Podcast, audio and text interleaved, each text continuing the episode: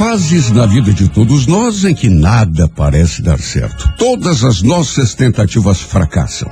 Imaginamos um resultado e acaba dando tudo errado. Planejamos conquistar o mundo e acabamos de mãos vazias. E às vezes a fase negra perdura durante tanto tempo que acaba se tornando permanente. O que era apenas um momento ruim se perpetua. E toda a nossa vida acaba se transformando numa interminável sequência de acontecimentos ruins. Se existe uma atitude que jamais nos devolverá o caminho do sucesso, é aquela que nos leva a acreditar que nascemos com o destino do sofrimento. E que por mais que esperneemos, o sol que nasceu para os outros jamais brilhará para nós. Quando adotamos essa linha de pensamento, aí sim podemos dar adeus a todas as possibilidades que talvez nos tivessem sido reservadas. Porque quando acreditamos em alguma coisa, seja ela boa, seja ela ruim, estamos começando a materializar a nossa crença. Nem mesmo as pessoas mais bem-sucedidas do mundo estão livres de fracassos e desilusões. A diferença está na nossa reação aos acontecimentos. Quando assimilamos uma derrota e nos levantamos do chão, temos todas as chances de dar a volta por cima. Quando, no entanto, nos deixamos abater por um tropeço qualquer, aquela pequena desgraça se alimenta do nosso desânimo e acaba se tornando maior e mais forte do que nós. É fácil comandar um navio quando o mar está calmo e os ventos sopram todos a favor. Na tempestade é que temos chance de mostrar nosso valor e nossa força de caráter. Só conseguimos alguma coisa nessa vida quando estamos dispostos a pagar qualquer preço por ela. Quando nada consegue nos assustar a ponto de desistirmos. Quando nada tem o poder de nos desanimar a ponto de destruir a confiança que depositamos em nós. Os banquetes da vida são destinados somente para aqueles que, no momento ruim, engolem pão dormido sem fazer cara feia. Conscientes de que a vida se transforma a cada minuto e amanhã tudo pode ser diferente.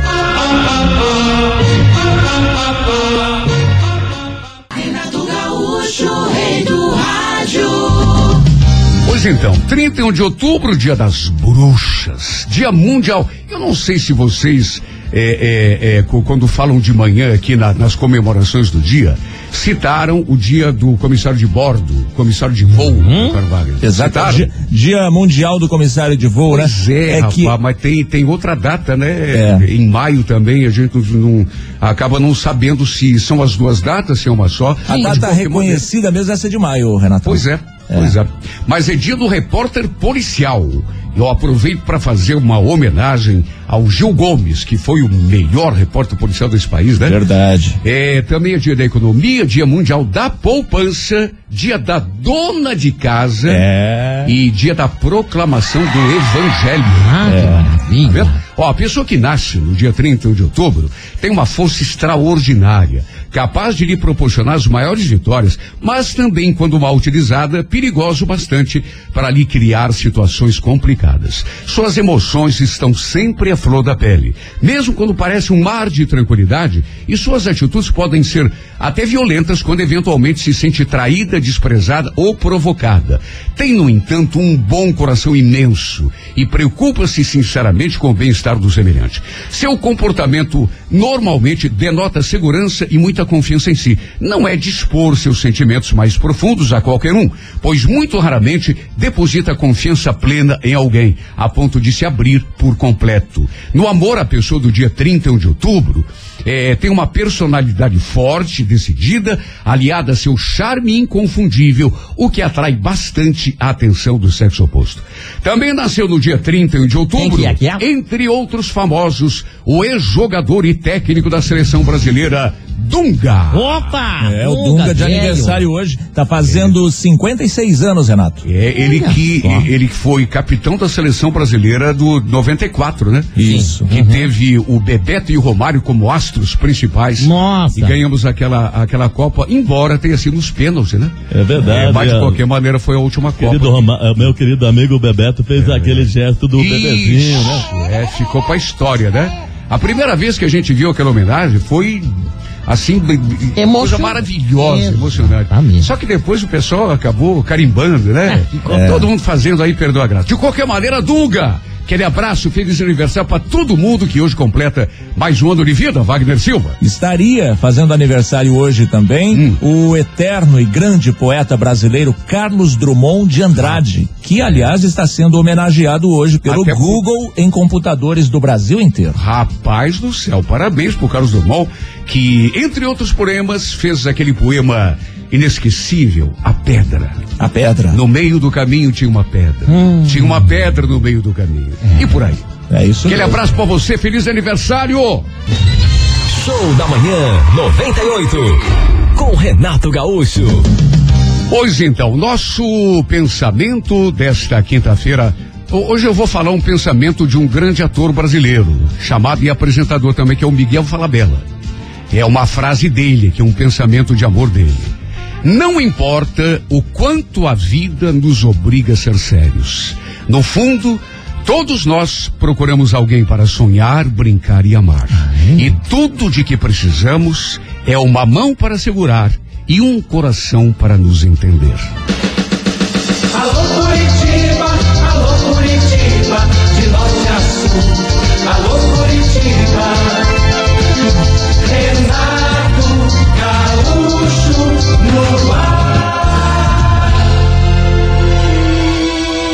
Começa agora o momento de maior emoção no rádio.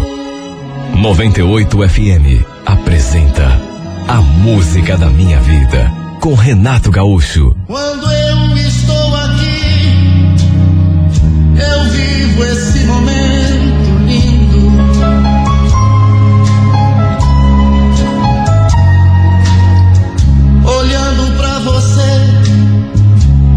mesmas emoções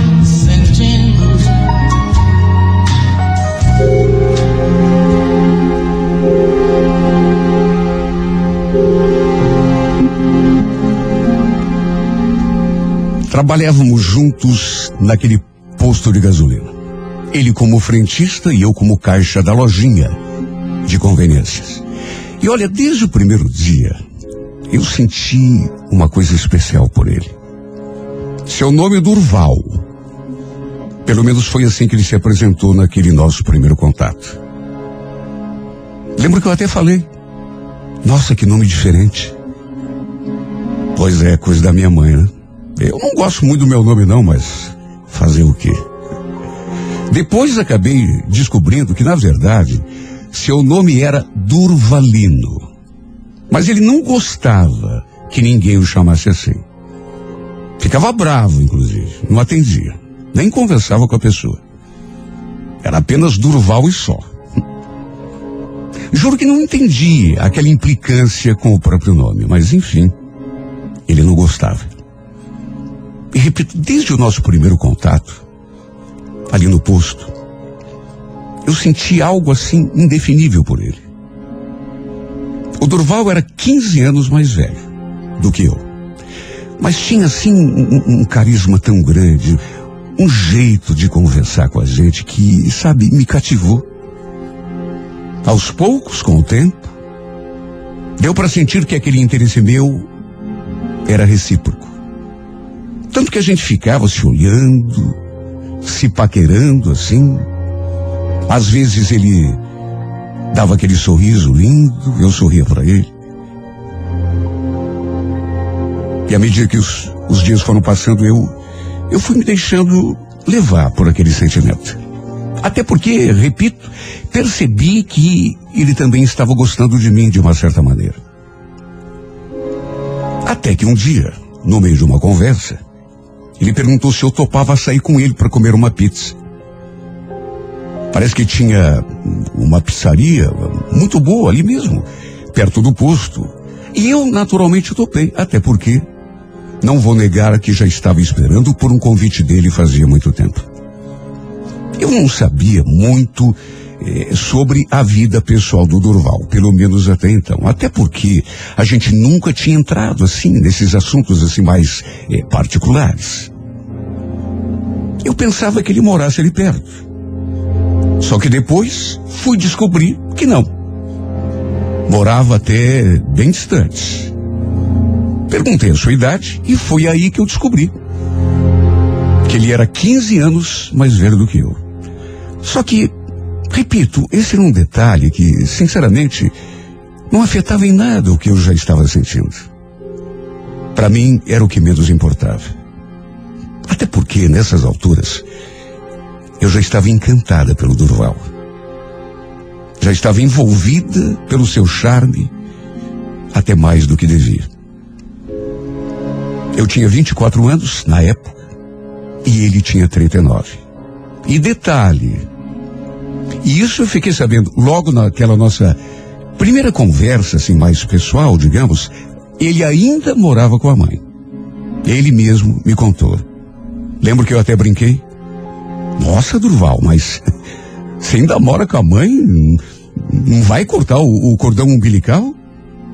De qualquer modo, o fato de saber que ele ainda morava com a mãe já dispensava outras perguntas. Sim, porque até aquele momento eu cogitava, era uma possibilidade, que ele fosse até casado. Ou pelo menos tivesse uma namorada. Mas quando ele falou que morava com a mãe, eu já nem perguntei mais nada nesse sentido. E ele também não perguntou nada de mim, até porque já devia estar imaginando, até porque eu tinha aceitado sair com ele, que eu era solteira, que eu não tinha ninguém. E o fato é que, olha que noite gostosa que a gente passou. E que companhia agradável. Como eu morava ali perto, ele no final acabou me levando em casa.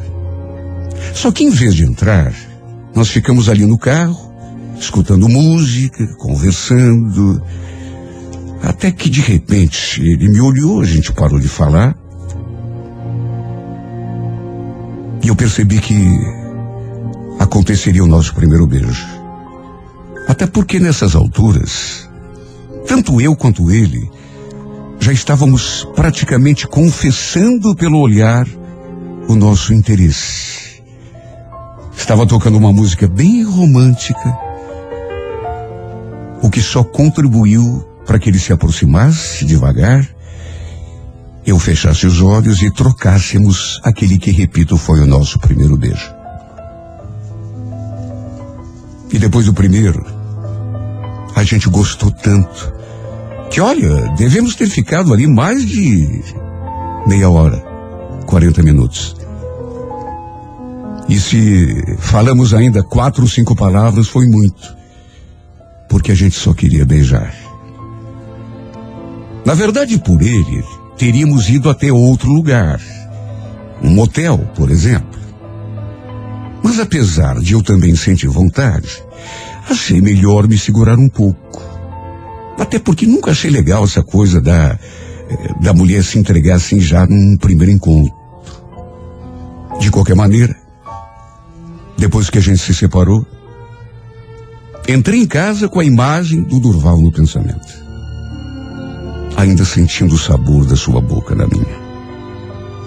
Olha só, eu sei como fiquei ansiosa para vê-lo no dia seguinte. Para não haver complicação eh, para nenhum de nós ali no posto, a gente achou melhor manter as aparências. Ou seja, fazer de conta que nada estava acontecendo entre a gente. Que continuávamos sendo apenas colegas de trabalho. Mas só eu sei como era difícil ficar perto dele e ter de disfarçar, não poder tocá-lo, abraçá-lo, beijá-lo. Era difícil só poder olhar para ele. De qualquer maneira, a gente continuou se vendo até que aconteceu a nossa primeira vez. E olha, foi melhor do que eu imaginava. E depois que fizemos amor, se havia alguma dúvida, de que eu estava apaixonada. Ela caiu por terra. Fomos levando aquele nosso namoro meio que escondido, é, porque, repito, a gente não queria é, complicar a situação de nenhum dos dois ali no posto, porque de repente o pessoal sabe que a gente está namorando. Fica uma coisa, no mínimo, assim, meio constrangedoras, sem contar que tem patrão que não gosta, né? Até que num domingo, estávamos para completar quatro meses juntos. Lembro que ele estava de folga, mas eu estava de serviço. Só que ele passou para me apanhar no final do expediente, para a gente se ver um pouco. Ele ficou me esperando na outra esquina. Eu entrei no carro, trocamos um beijo e ele arrancou. Até que fez uma parada no outro posto para comprar cigarro na loja de conveniência. E eu fiquei ali sozinho no carro. E sabe, não sei o que que me deu. Curiosidade. Mas acabei abrindo o porta-luvas para ver o que tinha ali dentro. Sabe, fiz aquilo assim no impulso, sem pensar direito. Abri o porta-luvas e comecei a fuçar ali para ver o que tinha dentro. E no meio de algumas coisas, documentos, papéis, me deparei com uma fotografia. Hoje, e já há algum tempo, normalmente as pessoas é, nem mandam mais revelar foto. Eu, pelo menos, prefiro guardar tudo no celular ou então no computador. Mas aquela era uma foto que alguém tinha mandado revelar. Eu lembro que peguei aquela foto na mão e já tive um sobressalto. Na foto havia quatro pessoas. Uma dessas pessoas era o Durval, no meio de duas mulheres, uma mais jovem e outra mais madura. E a mais nova segurando uma criança de colo. Todos eles sorrindo, felizes. Exceto a criança, que parecia estar dormindo. Sabe, eu fiquei ali olhando para aquela fotografia e me perguntando quem seriam aquelas pessoas do lado do Durval. As duas mulheres, inclusive, eu notei que eram bem parecidas. Só que uma era mais nova e a outra assim um, um tanto mais velha, como se fossem mãe e filha.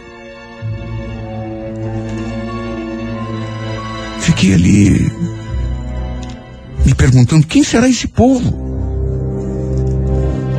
Só podem ser parentes do Durval, porque estão os quatro ali, inclusive a criança, e todos eles sorrindo, como, como se fosse realmente uma foto familiar. É claro que a primeira coisa que eu temi, até porque vamos convir, qual mulher no meu lugar não pensaria nisso? Quando ele voltou para o carro, eu ainda estava segurando aquela fotografia na mão. E já foi logo perguntando: Que foto é essa, Durval? Quem são essas pessoas que estão aqui com você? Ele deu assim uma olhada e eu senti que a expressão dele mudou. Pareceu nervoso, o que me deixou ainda mais preocupada. Deixa ver. Ele pegou a foto na mão, deu uma olhada, só que continuou em silêncio. E vamos convir. Coisa mais esquisita do mundo. E olha, diante daquela sua reação, eu fiquei mais cismada do que já estava. Sabe, me bateu aquele pressentimento porque a reação dele era como uma espécie de confissão. Será que aquelas mulheres eram. E aquela criança, meu Deus, será que o Duval estava me escondendo alguma coisa? Até que de repente ele falou. Essa aqui é a Beth, é a dona Gilda e, e o Pedrinho. Olha, eu achei aquela resposta mais estranha do que o silêncio dele. Porque em vez de me dizer quem eram as pessoas, ele falou o nome delas. Como se fosse isso o que eu quisesse saber. Tá certo, Durval, mas o que que elas são tua?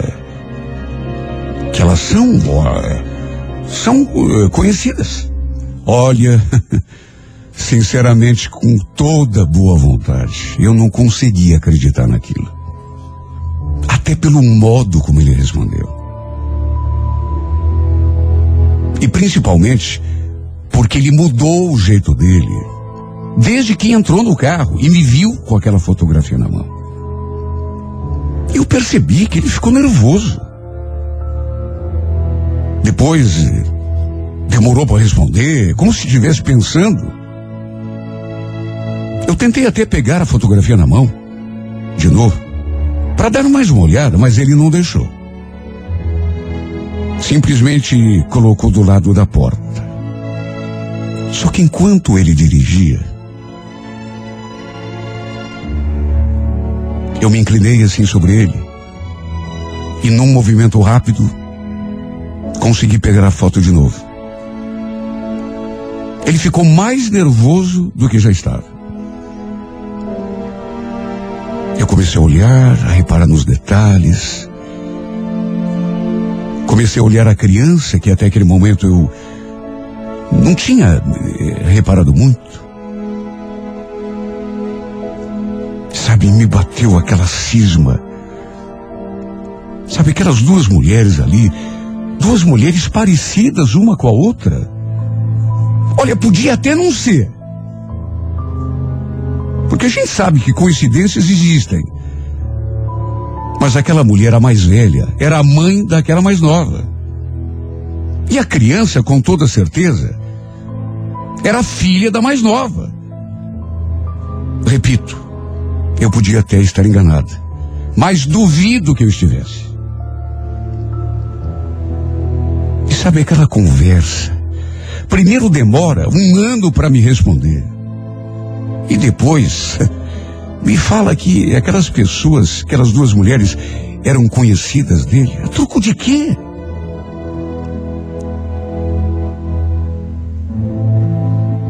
Eu comecei a fazer perguntas. Ele ficou mais nervoso à medida que o tempo passou. Até que eu fui obrigada a insinuar que ele estava mentindo para mim, até porque era o que parecia.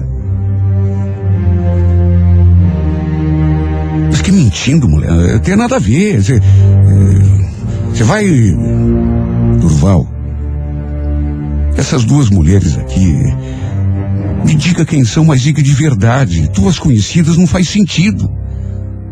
Olha, se você tem alguma coisa para me contar, conta agora. Pelo amor de Deus.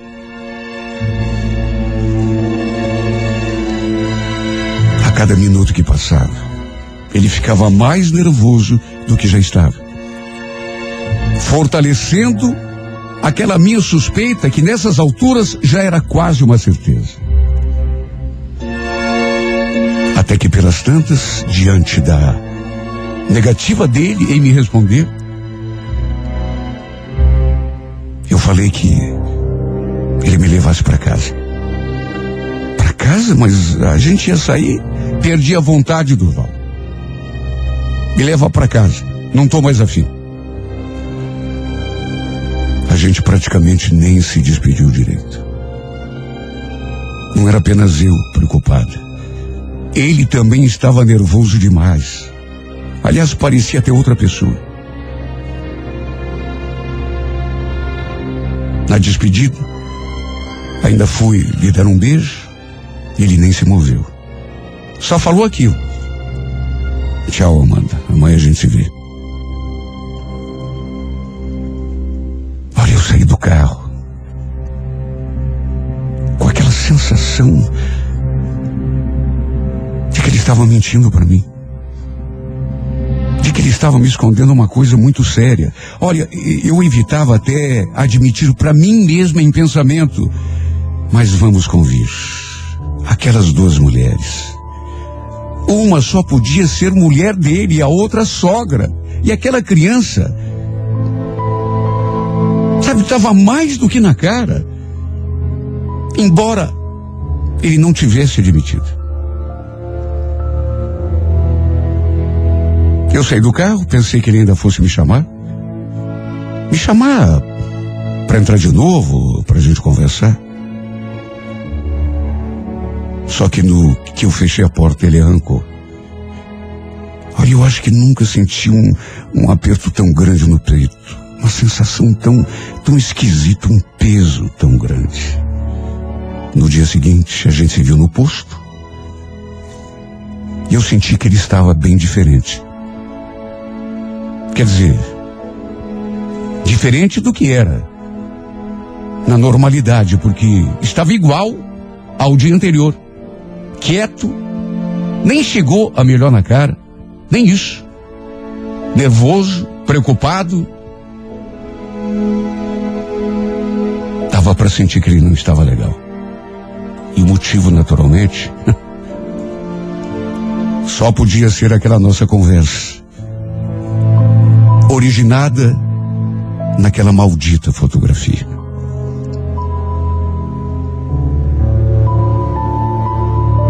Depois que a gente se cumprimentou assim, bem friamente, ele falou que precisava conversar comigo.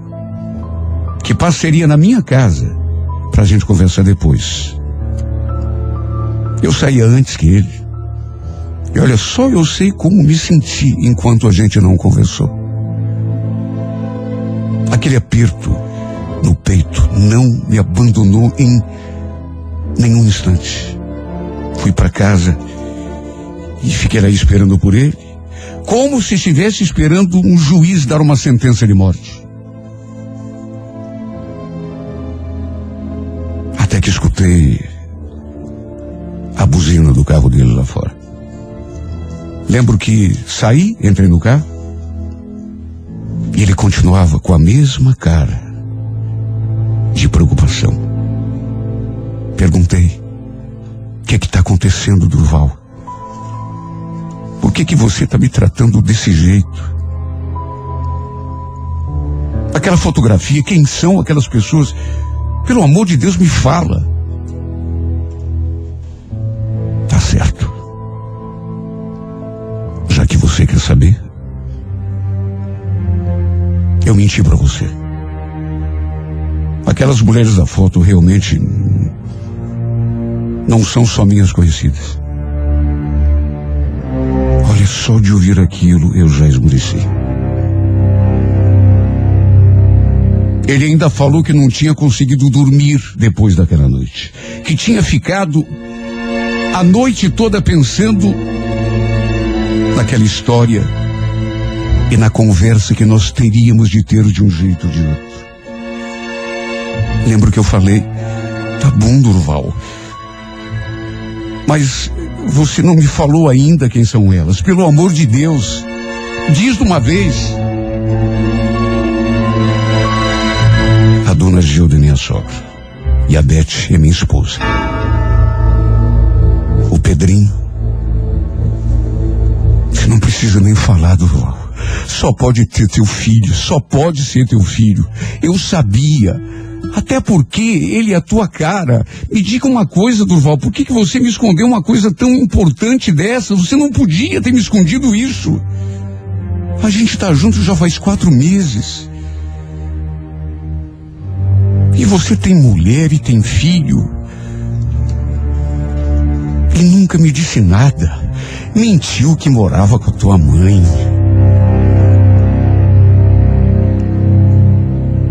Eu esperava pelo menos uma justificativa. Mas a resposta dele foi o silêncio. Só baixou os olhos e ficou ali calado.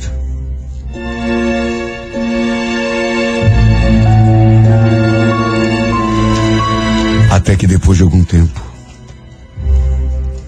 ele falou aquilo como se fosse uma justificativa. O Pedrinho nasceu com um problema de saúde, Amanda. Ele é um menino especial. Essa foto que você viu é antiga. Ela foi tirada uns cinco anos atrás. Nem sei porque ela estava aí no porta-luvas. E o que é que o fato desse menino ser especial tem a ver com você ter mentido para mim, Durval? É que eu não tenho esposa em casa. Sabe, o meu casamento, na realidade, no fundo, no fundo, eu nem menti para você. Nosso casamento não existe. A Beth não me dá atenção, não me dá carinho, não me dá amor. A atenção dela é toda pro nosso filho. Ele, ele precisa dela 24 horas por dia. Se você quer saber, nem no meu quarto ela dorme. Só para você ter uma ideia. Ela dorme com o Pedrinho no quarto dele. Por caso de ele precisar de alguma coisa.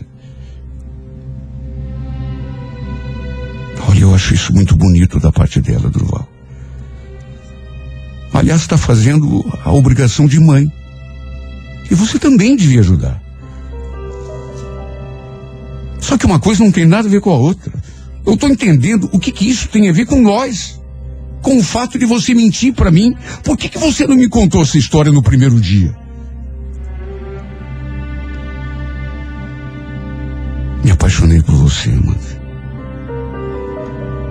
Eu sabia que se contasse logo naquele nosso primeiro encontro, você não ia querer nada comigo. Eu sou casado, mas é só no papel, porque praticamente nem tem esposa em casa. Já faz muito tempo que a Beth não me dá um carinho, que a gente não tem intimidade nenhuma. A atenção dela é toda pro Pedrinho. Ele precisa dela o tempo todo. Eu ia te contar, só estava esperando um, um momento melhor. Ia me contar. e você acha que eu acredito nisso, Durval? Você não podia fazer isso comigo. Imagine se o meu pai fica sabendo que eu estou saindo com um cara casado. Ele me mata.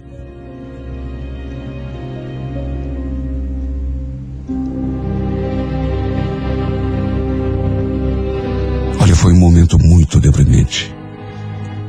Só Deus é que sabe a minha tristeza. Porque nessas alturas, mais de quatro meses juntos, eu já estava tão apaixonada por ele. Sonhando com o futuro, quem sabe até um casamento. Eu fiquei tão brava com ele, tão revoltada, explodindo de raiva. Só que quando a gente gosta da pessoa, é, é difícil. E aos poucos ele foi me acalmando, me puxando para junto dele, falando que me amava. Até que quando vi estava aninhado nos seus braços. Resultado, acabamos fazendo as pazes numa cama de motel. Ele me jurou que tudo o que tinha dito era verdade. Que nem dormia na mesma cama com a mulher. Ela dormia lá no quarto do filho. Pelo problema de saúde que ele tinha. Eu acreditei. Lhe dei um voto de confiança. E continuamos o nosso namoro. Na verdade, não mudou nada. Até porque a gente já namorava meio escondido. Porque ele não queria complicação é, com o nosso trabalho ali no posto. Até que um dia, por meu desengano, um parente do Durval passou ali no posto e detalhe, a mulher e o filho estavam juntos. Eu a reconheci da foto. Ele inclusive desceu do carro, foi lá e deu um beijo na boca do Durval. Que, claro, reagiu de um modo esquisito. Ficou tentando disfarçar. Só que nessas alturas não adiantava. Porque eu já tinha visto tudo. Depois ela ainda entrou ali na loja de conveniência para comprar uma garrafinha d'água. Olha, eu não sei como tive presença de espírito para lidar com aquela situação. Eu nunca imaginei que um dia fosse ficar frente a frente com aquela mulher. Segundo ele, há muito tempo que ela não lhe dava um carinho. Porque toda a atenção dela era para o filho, que tinha problema, era uma criança especial. Só que não foi o que pareceu, porque ele entrou, foi lá, e mesmo diante do constrangimento dele, que ficou o tempo todo olhando, disfarçando, para ver se eu estava assistindo a cena, lá da loja, o beijou. Sabe, não foi um beijo de novela, mas foi um beijo na boca. Ou seja, ele estava mentindo para mim. O problema é que, por estar apaixonada, estamos na mesma situação até hoje. Ele jura que me ama. Só não tem coragem de sair de casa, deixar o filho naquela situação, deixando tudo nas mãos da mulher e a sogra. Olha, nesse ponto, eu até concordo com ele. Só que não sei até quando eu vou suportar viver desse jeito. Puxa vida, eu também tenho os meus sonhos. Eu quero ter alguém que possa estar comigo o tempo todo, que possa andar de mãos dadas comigo na rua, viajar, passear. Quero casar, ter filhos, formar a minha família. Será que um dia ele vai poder me dar tudo isso? Ou será que a nossa história nunca vai passar desses encontros furtivos, escondidos, como se eu fosse uma ladra? Amo esse homem de paixão. Tanto que estou me submetendo ao papel de amante. Faria tudo para tê-lo para mim, para não perdê-lo. Só que, sinceramente, meu Deus, Será que vou suportar? É isso que me pergunto dia e noite sem parar. Até quando eu vou suportar ser a outra amante? Aquela que está sempre em segundo plano.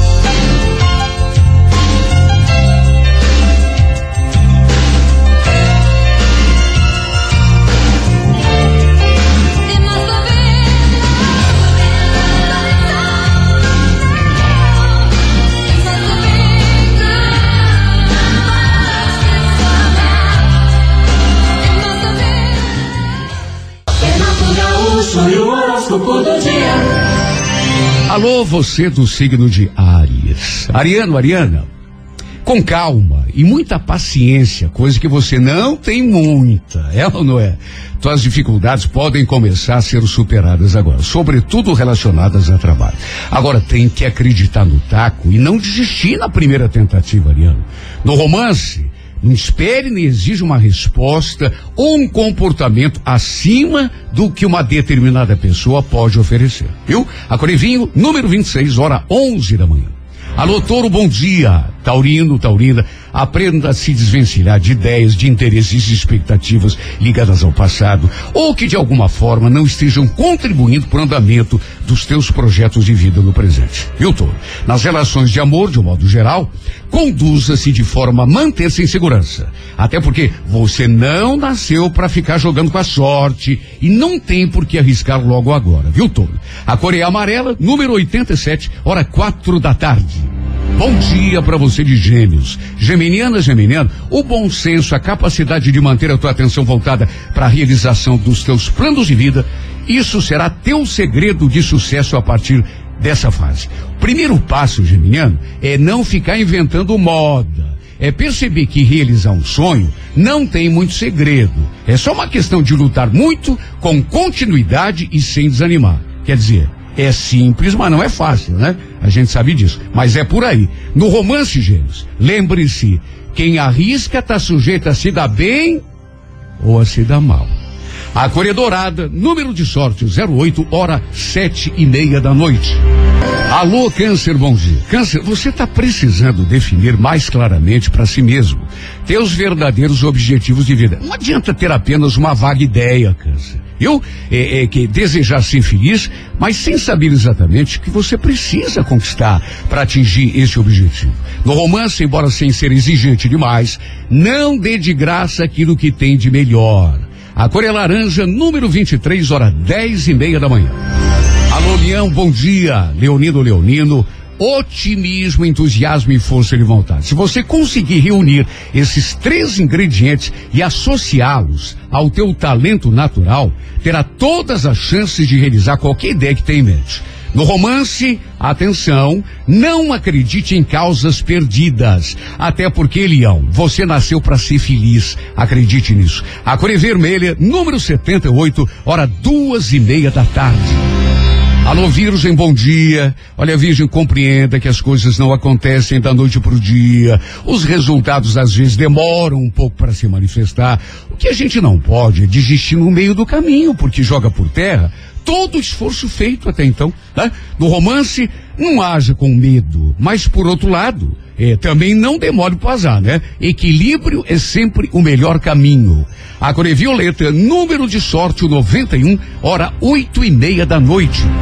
Alô, você de Libra. Olha, Libra, você está precisando exaltar e valorizar mais as qualidades que tem.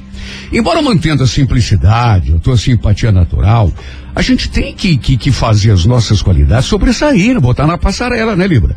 No romance, evite extremos. Nem seja egoísta, nem abra mão de todos os seus sonhos em favor de quem quer que seja. A Coreia Azul, número 18, hora onze e meia da manhã. Alô, alô, escorpião. Olha, o teu empenho, tua dedicação são tuas maiores armas para se destacar naquilo que faz. É verdade que nem sempre as recompensas se manifestam instantaneamente, né? É, mas cedo ou tarde, teu esforço acaba sendo recompensado. No romance, escorpião, evite que pequenos sermões sejam causa de uma divergência ou pior até, de um afastamento. A Corecac, número 58, horas seis e meia da tarde. Alô, alô, Sagitário. Olha, o bom andamento das questões ligadas a trabalho é, é, vai depender de tato e tolerância. Perceba, Sagitário, que tem hora para tudo, né? Inclusive para reivindicar aquilo a que a gente tem direito, né? E, e, tem sempre um jeito da gente se impor sem cutucar, sem deixar as pessoas na bronca, sem ofender, sem magoar, né? No romance, aproveite os bons momentos que a vida te oferece. Na boa, não se afobe nem exija da vida o que talvez a vida não esteja é, é, é, capaz de te oferecer, pelo menos nesse momento. A Coreia Grená, número 35, hora nove da noite. Alô, Capricórnio, bom dia. Capricórnio, o trabalho talvez te exija uma conduta diferente a partir de agora. Principalmente no que se refere a dedicação e esforço. De vez em quando, a gente desanima em relação ao que faz é, é, e, e acaba realizando as coisas, fazendo as coisas, sem aquele entusiasmo necessário, um pouco sem motivação. Não se deixe dominar por esse estado de espírito, compreendendo que o sucesso da gente não depende só de talento, mas de força de vontade e dedicação também. No romance, Capricórnio, expresse, expresse com clareza o que sente e não se permita perder tempo com situações que não te ofereçam satisfação e felicidade. A cor é Lilás, número 96, hora 11 da Alô, Aquário, bom dia. Aquariano, Aquariana. Preserve acima de tudo o teu entusiasmo eh, eh, pelo teu trabalho, tua ocupação, né? mesmo que um outro motivo exista para você de repente perder um pouco o pique, acredite, é se animando, se motivando, acreditando no teu imenso potencial que os ventos voltam a soprar a favor. No romance aquário, não abuse, você tem charme, sabe convencer, cativar, mas saiba defender-se das armadilhas e perigos que a vida sempre coloca eh, no nosso caminho, né? A Verde, número 19, hora três e meia da tarde. Peixes, bom dia. Pisciano, pisciana. Analise o andamento da tua vida e procure localizar os pontos em que talvez esteja falhando ou não conseguindo o resultado que esperava, né? De vez em quando a gente precisa fazer essa retrospectiva para corrigir os pontos em que a gente talvez não esteja fazendo o que devia. No romance Peixes, tem em mente que a felicidade se constrói, ela não aparece pronta, viu? A Core Prata, número 20, hora oito e meia da noite. Bom dia! Bom dia! Bom dia! Show da manhã 98. Alô Curitiba, alô Curitiba, de norte a sul. Alô Curitiba. Renato Gaúcho no ar. Começa agora o momento de maior emoção no rádio. 98 FM apresenta A Música da Minha Vida com Renato Gaúcho. Quando eu estou aqui, eu vivo esse momento lindo.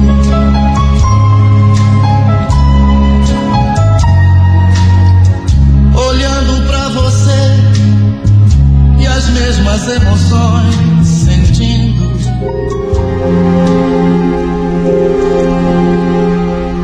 Olha, que ele era safado, todo mundo sabia. Que ele vivia aprontando com a esposa. Não tinha quem não soubesse. Agora, eu particularmente nunca imaginei que meu cunhado pudesse ser capaz de de repente jogar tudo pro alto e ir embora de casa. E o pior, largar a mulher com uma menina menor de idade. A Marisa apareceu em casa, aos prantos, para nos contar o que tinha acontecido. Lembro que a gente estava ali, eu, meu marido, assistindo televisão, quando de repente ela bateu na porta com as duas filhas agarradas na barra da sua saia e ela com aquela expressão de quem tinha chorado. Olha, eu fiquei tão preocupada quando dei de cara com essa mulher. Nossa, Marisa, que, que foi que houve? Perguntei e já fui abrindo passagem para ela entrar com as crianças. E nem bem ela entrou e já caiu no choro. Mal conseguia falar. O Roberto me deixou, Julia. Você acredita que ele foi pro Mato Grosso e ainda com a filha da Carmen, aquela nossa vizinha? Como é que é? Eu não acredito. Nisso, meu marido já entrou na conversa. Esclareça essa história. É, Eu não estou acreditando. Ele fez isso mesmo? Eu ia estar dizendo se não fosse verdade. Ele me deixou para encontrar a conversa. Todo mundo sabia que esse meu cunhado, quer dizer, todo mundo menos a gente, né? Andava arrastando a asa para cima dessa moça, que era filha de uma vizinha da Marisa. O Roberto Sabe, para usar um, um português assim, bem chulo, ele sempre foi meio galinha. Tanto que traía a Marisa a torta e direito. Mas ela nunca tinha tomado uma atitude assim definitiva. Ele aprontava, pedia perdão, só que não demorava muito e caía na farra outra vez. Olha quantas vezes ele teve de pousar ali na nossa casa, porque a Marisa botava ele para fora. O Adriano, por ser um pouco mais velho, por ter a cabeça assim mais no lugar, lhe dava conselhos, só que não adiantava. A família do meu marido tinha uns parentes que moravam no Mato Grosso do Sul. E ao que parece, o Roberto tinha ido para lá com a tal filha da vizinha dela. Olha, essa mulher estava tão desesperada. Simplesmente não sabia o que fazer. E ela queria que o meu marido a levasse até a propriedade desses parentes que ele tinha lá no Mato Grosso, para ver se o marido dela estava lá. Só que o Adriano não achou uma boa. Marisa, se é por isso, a gente pode telefonar. E de mais a mais, se você quer saber, não vai adiantar. Se ele foi embora com essa mulher, é porque, olha, eu conheço meu irmão. Acho melhor você se conformar. Mas como que eu posso me conformar, Adriano? Além de tudo, esse infeliz me deixou sem um centavo. Até o pouco dinheiro que a gente tinha no banco ele pegou. Como que eu vou manter a casa? Pagar o aluguel, dar comida para as crianças. Marisa fazia bicos como diarista, coitada. Só que o que ela ganhava realmente não daria para se virar. Imagine, para pagar a água, pagar a luz, fazer o mercado, pagar o aluguel, sem contar as outras coisas, roupa para as crianças, calçados. Olha que situação. Eu fiquei ali olhando para ela, morrendo de pena e pensando: como que um homem pode fazer uma coisa dessas com a própria esposa e com os filhos? Agora tem coisa que realmente não dá para entender. Para complicar, a família da Marisa não era daqui. Era de Rio Negrinho, Santa Catarina. E a primeira coisa que ela cogitou foi de voltar para lá, o que não seria uma ideia ruim dada a gravidade da situação. Só que tinha um problema: a escola das crianças. Ainda faltava praticamente um semestre para terminar o ano letivo. Para encurtar a conversa, o próprio Adriano convidou a Marisa para passar uns tempos ali em casa. Ela e as crianças, naturalmente. Pelo menos até que terminasse o ano. Sabe, ele meio que se sentiu na obrigação de ajudar, já que o Roberto era seu irmão. Sem contar que também éramos padrinhos do, de uma das filhas deles. Para a família da menina, da moça, com quem o, o Roberto tinha ido embora, olha, parecia tudo normal. Eles meio que aprovaram a situação. Enfim, a Marisa ainda continuou lá na casa deles durante algum tempo, porque ainda tinha esperança de que o marido voltasse para casa. Só que como isso não aconteceu, ela acabou aceitando o convite do meu marido e veio passar uns tempos ali com a gente. Como ainda restava alguns meses para vencer o contrato do aluguel, o Adriano fez um acordo com o dono. Deixou os móveis na casa como parte do pagamento pegou o que deu, até porque eles não tinham muita coisa. E desse modo acabou ficando tudo certo. A ideia era de eles ficarem morando ali com a gente até acabarem as aulas das crianças. E depois a Marisa voltaria lá para casa da família em Rio Negrinho junto com elas. Naturalmente que a presença deles mudou a nossa rotina ali em casa. Eu e o Adriano estávamos casados já fazia quatro anos, mas não tínhamos filhos. Tinha sido uma decisão tomada em conjunto. A gente preferia deixar o filho é, para mais tarde, mais à frente. Só que de repente, Tivemos de aprender a conviver com a bagunça que aquelas duas meninas faziam. No começo, confesso que foi complicado, porque eu arrumava a casa e quando ia ver estava tudo fora do lugar. Só que fazer o quê? Criança é criança. Não tem jeito. A Marisa até ajudava do que ela podia, inclusive nas despesas, já que, repito, ela trabalhava como diarista. Até que a gente foi se acostumando com aquela nova rotina, se acostumando com a presença das crianças, principalmente. Eu e a Marisa, por exemplo, sempre fomos muito amigas. E a nossa amizade parece que ficou ainda melhor depois que ela passou a morar ali com a gente. Quando não estava trabalhando fora, por exemplo, ela cuidava sozinha da casa. E era tão bom chegar em casa e encontrar a comida pronta, tudo limpo. E olha, quanto a isso, eu nunca tive do que reclamar. E também era bom tê-la ali por perto, é, pra gente conversar. O Adriano sempre foi um marido assim, muito companheiro, muito parceiro, mas, sabe, tem coisa que a gente prefere conversar com outra mulher. Até que um dia, estávamos todos ali na sala, assistindo a novela. E aconteceu uma coisa esquisita. Foi quando o filho menor, ou a filha menor da Marisa, que nessa época devia ter uns quatro ou cinco anos, que estava lá no quarto deles, veio assim pelo corredor, se aproximou, segurando uma coisa muito suspeita na mão. E já falando com a mãe. Que, que é isso aqui, mãe? Tava debaixo da cama. Olha, eu bem distraída, olhei para aquela menina e fixei os olhos naquilo que ela carregava na mão. E já tive um sobressalto. Olha, estávamos na penumbra, com a luz da tela da televisão e o resto tudo apagado.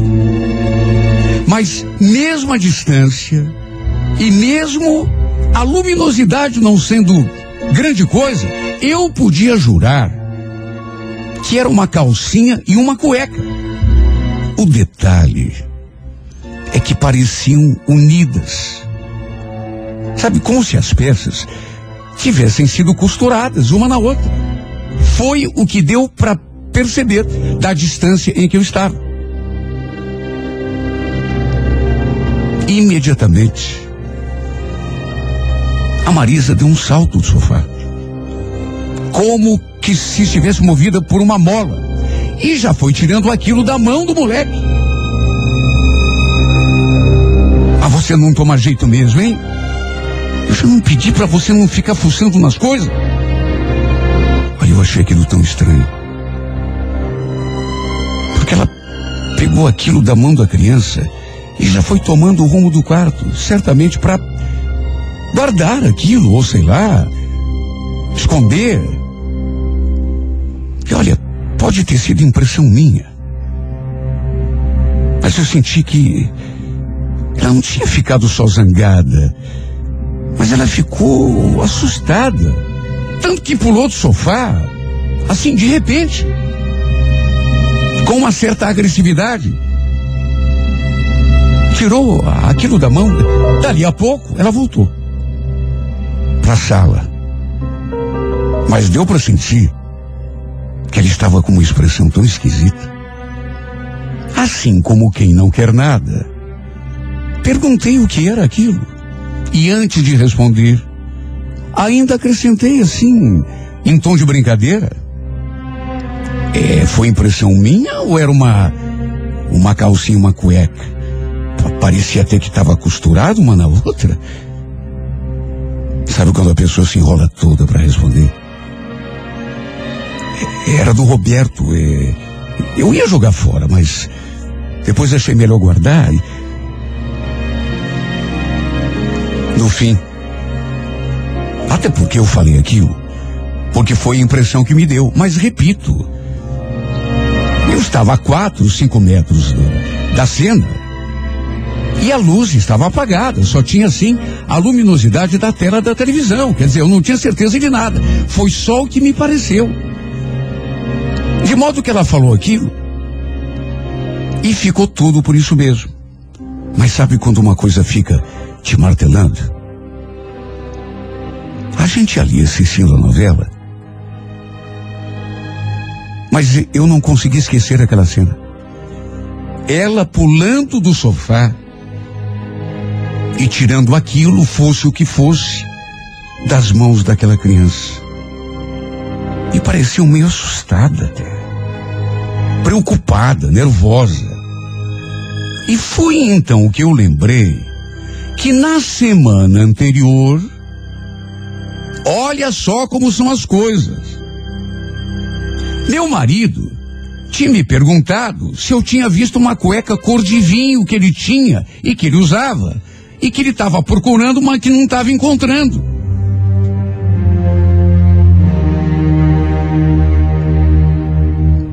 Perguntou se eu tinha lavado, porque não estava encontrando lá na gaveta. E sabe, eu podia até estar enganada, mas aquela cueca que eu que eu vi ou pensei ter visto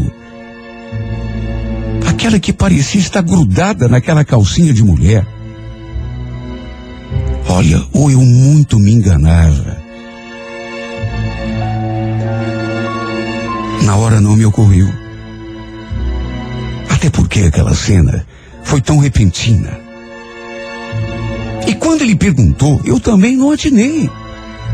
Porque devia estar ali, no guarda-roupa, eh, enfim, em algum outro lugar. Só que depois daquele episódio, da Marisa levantando daquele sofá e voando nas mãos daquela criança e pegando aquela coisa e correndo pro quarto, eu liguei uma coisa na outra. Sabe, me bateu uma coisa tão ruim. Meu Deus, será que aquela cueca era do Adriano mesmo? Aquela que tinha sumido? Que ele tinha procurado e não tinha conseguido encontrar. Olha, eu fiquei tão pensativo. De vez em quando olhava para Marisa assim de rabo de olho e notava que ela estava nervosa. Tanto que terminou a novela e ela já foi levantando, indo para o quarto. Falou boa noite sem praticamente olhar nos olhos de ninguém. Fiquei encafifada demais. Achei aquela história tão esquisita. Principalmente porque eu tinha quase certeza de que aquela cueca era a cueca do Adriano, que ele tinha procurado e não tinha encontrado. Inclusive na hora de deitar. Eu cheguei a perguntar a ele, assim como quem não quer nada, se ele tinha encontrado a cueca. E ele falou que não.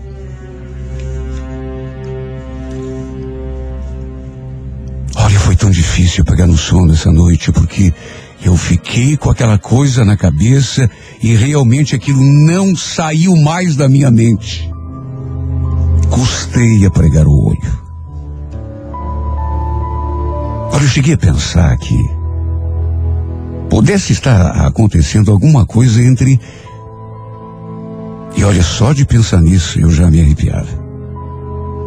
Entre meu marido e de a Marisa. Será que estava mesmo? Bem ali, debaixo do meu nariz? O fato é que eu nunca mais tirei aquele episódio da cabeça. Achei melhor não comentar nada com ela. Não falar da minha desconfiança.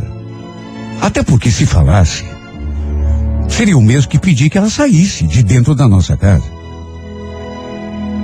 Por isso, achei melhor deixar tudo como estava. Até que na primeira oportunidade que tive, num dia, isso era raro, em que eu estava em casa e ela não estava, fui fuçar lá no quarto em que ela estava acomodada para ver se encontrava alguma coisa. Olhei debaixo do colchão, já que aquele dia a criança tinha dito, né, que que tinha encontrado aquilo debaixo do colchão, debaixo da cama. Procurei por tudo. Só que não tinha nada. Olhei também nas gavetas, depois fui até o armário. Olha, eu devo ter ficado mais de meia hora procurando. Procurei por tudo. Porque eu tinha que tirar aquela cisma. Até que reparei naquela Bíblia sobre o criado mudo. Olha, não me perguntem por quê. Mas me bateu um pressentimento e eu peguei aquela Bíblia na mão. Comecei a folhear. Até que me deparei com aquele pedaço de papel. Era uma folha de caderno rasgada assim no meio. E havia algumas coisas escritas à mão, a caneta. E olha, bastou ler a primeira linha para eu já ter um sobressalto. Simpatia para amarrar a pessoa amada. Olha, eu sinceramente, quando li aquilo, pensei comigo mesma, meu Deus, mas a Marisa se prestando a esse tipo de coisa a primeira coisa que me ocorreu, como seria natural, de que ela tivesse feito aquela simpatia ou tensionava fazer para o marido voltar. Lógico. Só que, à medida em que fui lendo, a cada linha, eu sentia uma fisgada por dentro. Para resumir, os materiais necessários para a simpatia eram nada mais, nada menos do que uma calcinha de mulher e uma cueca. Detalhe: as peças deviam estar usadas. Era o que estava escrito ali naquele papel.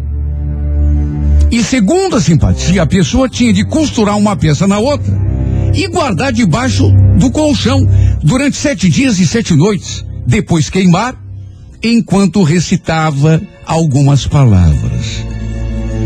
Eu não vou descrever a simpatia toda aqui, tintim por tintim. Até porque não vem ao caso. Sabe quando você não acredita? Meu Deus, tudo o que eu queria saber naquele instante, eu daria metade dos anos que ainda tenho de vida. Para ter a certeza de que aquela cueca que eu juro por Deus eu tinha visto nas mãos daquela criança era mesmo cueca do meu marido. Ou se era do marido dela.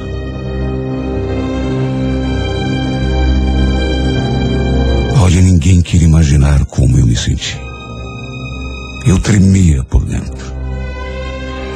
Tremia enquanto segurava aquele maldito papel na mão. E o mais irônico é que ele tinha guardado aquela porcaria no meio das páginas da Bíblia. Nessas alturas eu. Eu já não tinha dúvida. Ele estava querendo roubar meu marido de mim. Com certeza, era esse o intuito da simpatia. Sim, porque eu podia jurar que aquela cueca era do meu marido. Era aquela cueca que ele tinha reclamado que não encontrava lá na gaveta. Aquela que tinha sumido.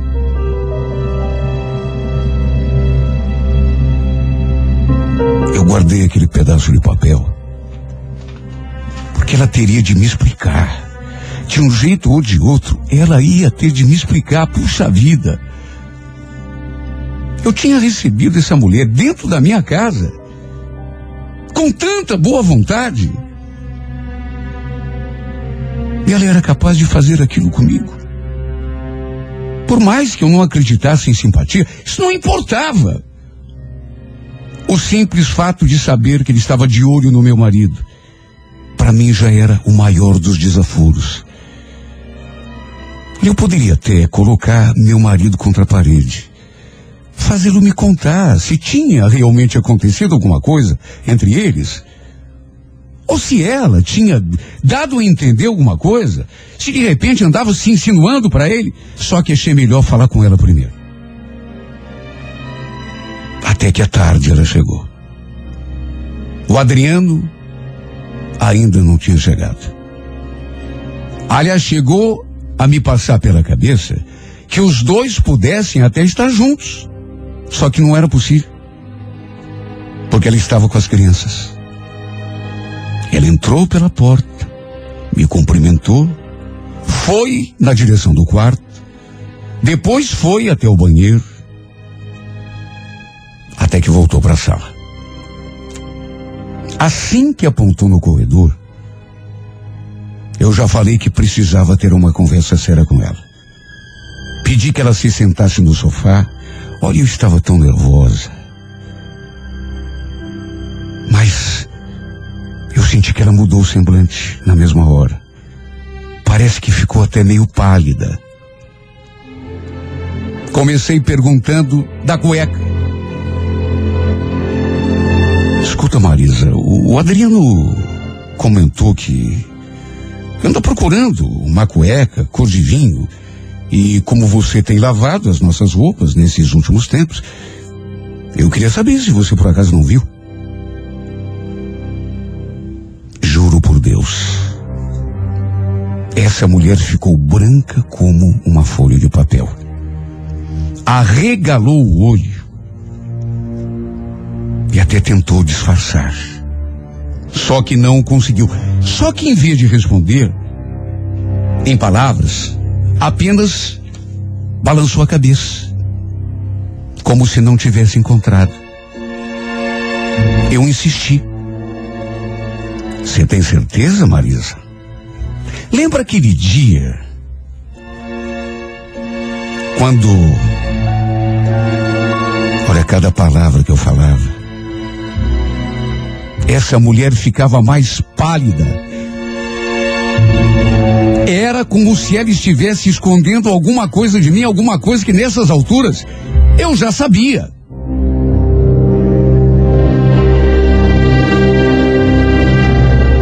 Você lembra? Você pulou do sofá, tirou a. Eu não tive certeza, mas. Aquela cueca não era do Adriano, essa que sumiu, olha, eu posso jurar que era uma cueca cor de vinho. Aliás, parecia que estava ligada numa calcinha. Foi só então que ela falou. Não, não, que ideia. Marisa, não minta para mim. Não minta para mim porque eu não sou cega. Eu até perguntei para você e você disse que era do Roberto, teu marido, mas fala a verdade. Fala, Marisa. Já faz tempo que eu tô com isso aqui, ó, engasgado na minha garganta. Era cueca cor de vinho? Do meu marido que sumiu? Antes que ela dissesse qualquer coisa, eu enfiei a mão no bolso e tirei aquele papel. Aquele onde escrita a mão, a caneta, estava aquela maldita simpatia. Será que você pode me explicar o que é isso aqui?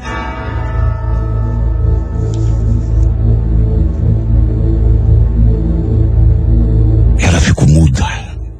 Em vez de falar alguma coisa, começou a tremer. Esfregou as mãos. Me pareceu até ter alguma espécie de espasmo. Sabe quando a pessoa tem aqueles movimentos assim, de, involuntários? Olha, parecia que ia dar um troço nessa mulher a qualquer momento. E foi então que ela começou a chorar, diante de mim. e a repetir que aquilo não era dela. Que ela não tinha nada a ver com aquilo. Que ela não tinha feito simpatia nenhuma. Mas como que não? Se eu encontrei essa folha lá dentro da Bíblia que você lê toda noite.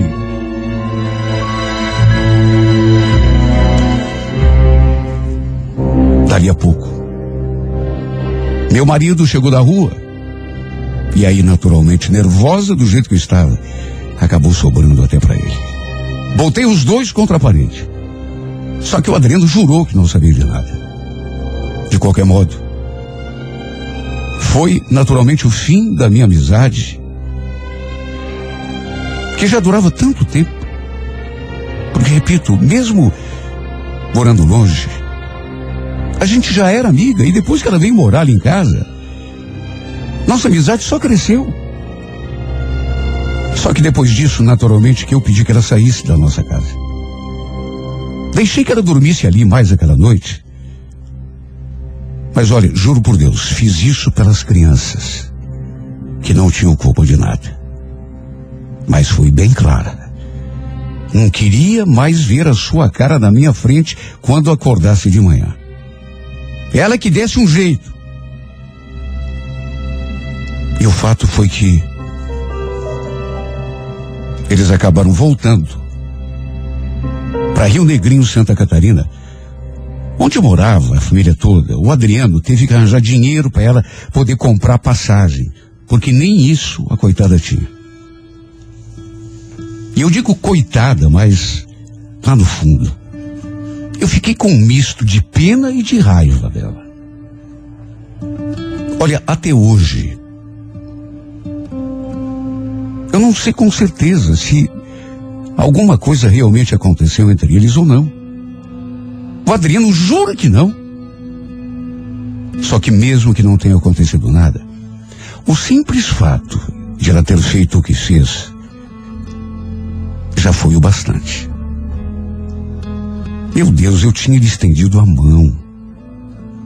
A recebi dentro da minha casa com toda a boa vontade do mundo e ela me faz um desaforo desses. E se ela fez, mais claro do que isso, impossível. Estava de olho no meu marido.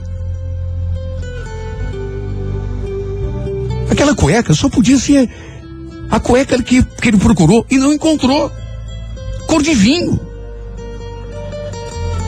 Até porque ela já saiu daqui algum tempo. E aquela cueca nunca mais apareceu. A troco de que que ela ia se prestar aquele papel? Olha, a única coisa que eu peço a Deus em pensamento e que eu espero é que realmente ele não tenha feito nada com ela. Que a única coisa que realmente possa ter acontecido foi ela ter feito aquela porcaria com a intenção de conquistar o meu marido. Até porque ela já está longe daqui. Nunca mais quero ver a cara dessa mulher. Então, a última coisa que eu peço em oração todas as noites é que meu marido não tenha me traído debaixo do meu nariz. Porque olha, eu suportaria qualquer coisa, qualquer deslize, menos traição. Porque se tiver a certeza de que ele não me traiu, eu acho que com o tempo eu vou conseguir esquecer esse episódio. Sabe, até porque, é, num caso desses, a culpada, a única culpada foi ela. Se teve essa intenção de conquistar o meu esposo, sabe, debaixo das minhas barbas, como se diz.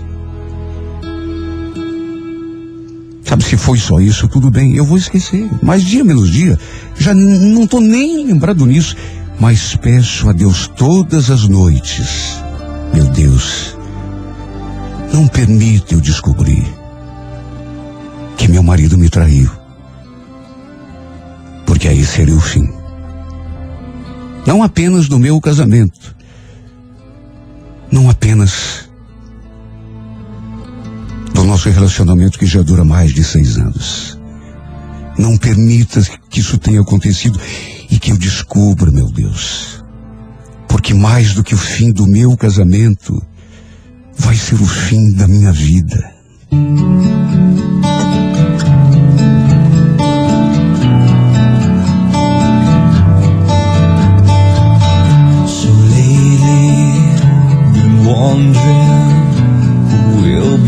to Take my place when I'm gone You'll need love to light the shadows on your face If a great wave shall fall